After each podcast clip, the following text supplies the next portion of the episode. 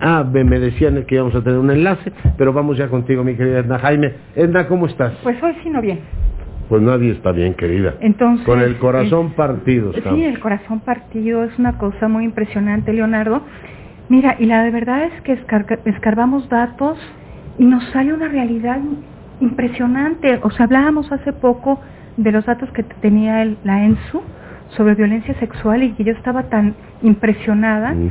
Que, que pues existiera pues este fenómeno un tanto eh, pues desconocido, o sea que es a través de una encuesta de victimización cuando se pueden estimar porque las mujeres no se acercan a la autoridad para eh, denunciar estos delitos.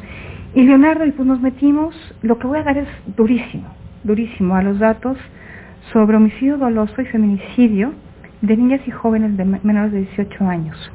Decirte que el feminicidio infantil se ha incrementado en eh, pues casi 100% entre eh, 96% 2015 para acá, 2015 y 2019, Leonardo. Gravísimo. O sea, pasamos de 50 a epidemia. 98. Es muy grave. Este, el, el homicidio también está gravísimo de, de, de niñas menores de edad.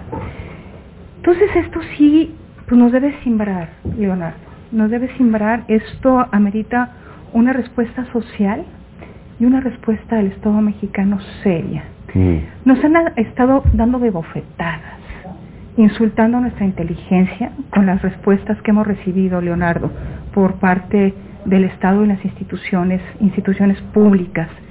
Es- hace ratito se aprobó en el legislativo el incremento a la pena del feminicidio.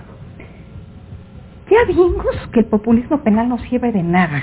De todas maneras, cuando quieren salen de la cárcel. Que nos quieren tomar el pelo diciendo que aumentando las penas se soluciona el problema, Leonardo. Eh, eh, estoy viendo a las legisladoras que están haciendo un, un acto eh, en- en, pues, pues, para reconocer la tragedia que vivimos cotidianamente. Yo me pregunto cuántas de ellas han votado por iniciativas antifemeninas. Mm. Y me refiero, ¿cuántas de ellas votaron por desaparecer las estancias infantiles, Leonardo? Es vital para una mujer. Y para el niño, Bien. o para la niña. Y los albergues de las mujeres maltratadas. Los albergues y las mujeres, las escuelas de tiempo completo, Leonardo. O sea, cosas tan básicas para traer un poco de, de bienestar a la mujer que tiene que salir a trabajar, o que quiere salir a trabajar. Eh, Sí, claro. Entonces ha habido una tras otra políticas eh, pues que no construyen de ninguna manera una agenda a favor de la mujer, sino todo lo contrario. Leonardo, entonces sí, sí me parece fuertísimo. Yo creo que sí necesitamos repensar en dónde estamos parados y tratar de construir respuestas en distintas dimensiones, Leonardo. Aquí no Mm. solamente es lo punitivo, tenemos que pensar en la prevención, tenemos que hacer el diagnóstico de lo que está pasando. Yo te he hablado, sin conocerlo profundamente, del tema, del tema de, las nuevas masculinidades. Tenemos que hacer algo, Leonardo, y, y lo que hemos re- recibido respuestas me parecen que sí ofende nuestra inteligencia. Y permíteme que vincule esto con lo que hemos hablado sobre la reforma a la fiscalía, los aparatos de investigación criminal, porque también es vital, Leonardo. Yo creo que un ambiente de impunidad enferma a la sociedad. Claro. O sea, puedo entender que hay otras, muchos otros factores, pero cuando matar no tiene costo, cuando ma- ma- matar a mujeres, parece que hay permiso para matar a mujeres, las sociedades se enferman porque no encuentran límites, Leonardo. No, no encuentran ah, ah, un aparato estatal que proteja la vida y proteja la vida de las mujeres en particular. Entonces sí me parece muy importante pues que aceleremos el paso a la transformación de nuestro aparato de persecución criminal, Leonardo. Mira, el debate sobre si feminicidio o homicidio cali- calificado y con agravantes se superó hace tiempo. ¿Por qué regresamos a él, Leonardo? Además, ¿Te, qué mala sombra cuando tiene esta crisis meter te parece, debate, te ¿no? parece que para si tienes un cuerpo profesional que investiga y que tiene los medios criminalísticos para poder resolver un caso, será muy difícil ver que una mujer está descuartizada, mutilada? ¿Será muy difícil saber que ha sido violada? ¿Será muy difícil saber que la pareja perpetró el, el- el- el crimen? Digo, no estamos hablando de cosas es, imposible. Estamos hablando de capacidades básicas.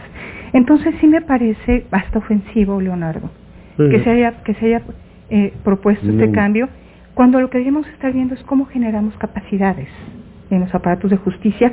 Mira, y regresando al tema de las, de las iniciativas que se filtraron, me preocupa mucho, no hemos hablado en particular de la ley orgánica de la Fiscalía, esta que nos costó tanto llegar a lo que tenemos, con virtudes y con vicios, pero creo que es un buen modelo, un modelo a partir del cual podemos construir, y la propuesta es una nueva. ¿Y sabes cuáles son los aspectos de esa nueva? Regresar al pasado, al modelo inquisitivo, Leonardo. Este, la nueva proponía flexibilidad, tener equipos que pudieran integrarse para poder esclarecer hechos, el, objetivo de desmantelar redes y no solamente caso por caso, bajando de, los estándares, de estudiar contextos.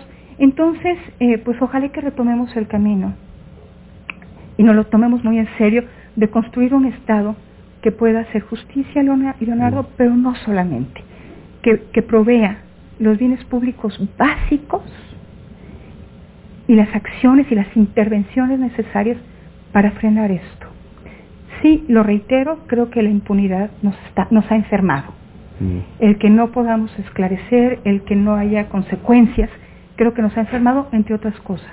Pero si seguimos haciendo, eh, dando respuestas simplistas, Leonardo, si seguimos minimizando los hechos, pues creo que esto se nos puede salir del ya está fuera de control, Leonardo. No, bueno, pues eh, los, las cifras que me acabas de dar hablan efectivamente de una epidemia. Dos cosas.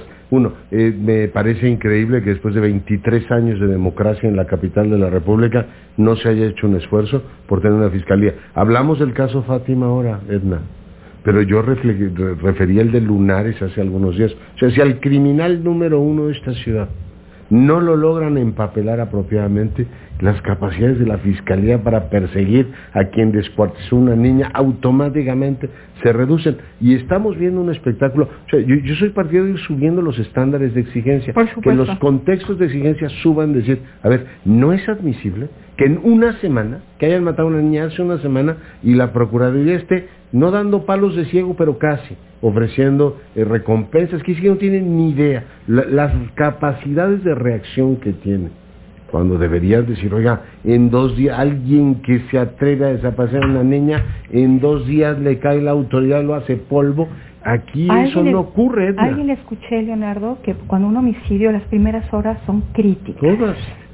Entonces, si las primeras horas no tienes un aparato de investigación criminal que responda, investigadores que realmente puedan eh, generar hipótesis, e ir por las pruebas, entonces pues no tienes nada, Leonardo. Aquí, querida, se les fue, fue a denunciar cuando deberían de oficio. Es decir, si desaparece una niña, a ver, se me moviliza el Estado completo se ve que les da igual decir, ah, se desapareció. Y, y, mira, Leonardo, venga mañana y entonces levante su denuncia. que, de las transiciones promisorias es de la, Fiscalía de la Ciudad de México. O sea, hay un liderazgo. Pues, promisoria de no sé qué, que quiere hacerlo. Hay, hubo un grupo técnico interesante haciendo diagnóstico, haciendo el plan de la transición. Este. Pero bueno, pues la Pero, ¿Cómo me explicas eso? ¿Hay una rebelión de la burocracia que se siente maltratada? Que dice de plano, no vamos a consignar a Lunares para que aborte este proceso de modernización? Yo, creo, Leonardo, que es un aparato y una burocracia que no tiene idea de cómo hacer su chamba, de que no ha sido entrenada y de que tiene otras maneras de operar. O sea, que siguen cargando con el lastre del pasado. Pero a ver, querida, Leonardo, que es... ayúdame a entender esto. Que te falsifiquen un documento de identidad para llevarlo al juez y que después le echen. Con toda razón el presidente se queja de los jueces y la jefa de gobierno, entonces, bien, quéjense, tienen razón, pero no se puede uno, no puede uno proceder pues, de esa manera. Decirte, Leonardo, que no solo te falsifican, te torturan para obtener pruebas. Dicen, una minucia, si solo lo torturé. Si solo lo torturé, te torturan para obtener pruebas. O sea, las encuestas de población en reclusión, cuando se entrevista a las personas que están sentenciadas, te dicen que algunas de ellas siguen respondiendo que fueron torturadas. Mm. Y que la tortura... Ya, viste que no es el debido proceso, sino el debido pretexto. Y la tortura... Nunca creí que el observador acaba diciendo eso. Es que todos acaban comprándole el argumento a la burocracia que no hace su trabajo.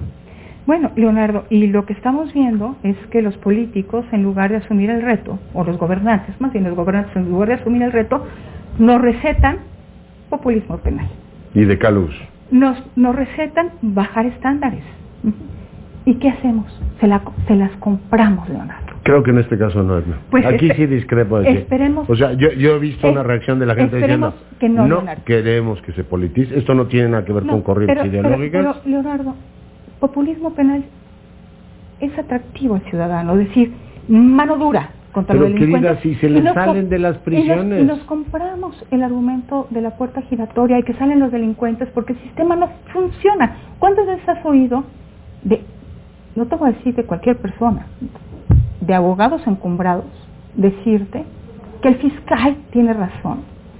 Porque el modelo del sistema de justicia penal que eleva estándares no va de acuerdo a nuestra idiosincrasia y a nuestro, y a nuestro sistema de justicia. O sea, elevar estándares no es para nosotros. No, está muy complicado. Me lo está usted poniendo muy complicado, doctora.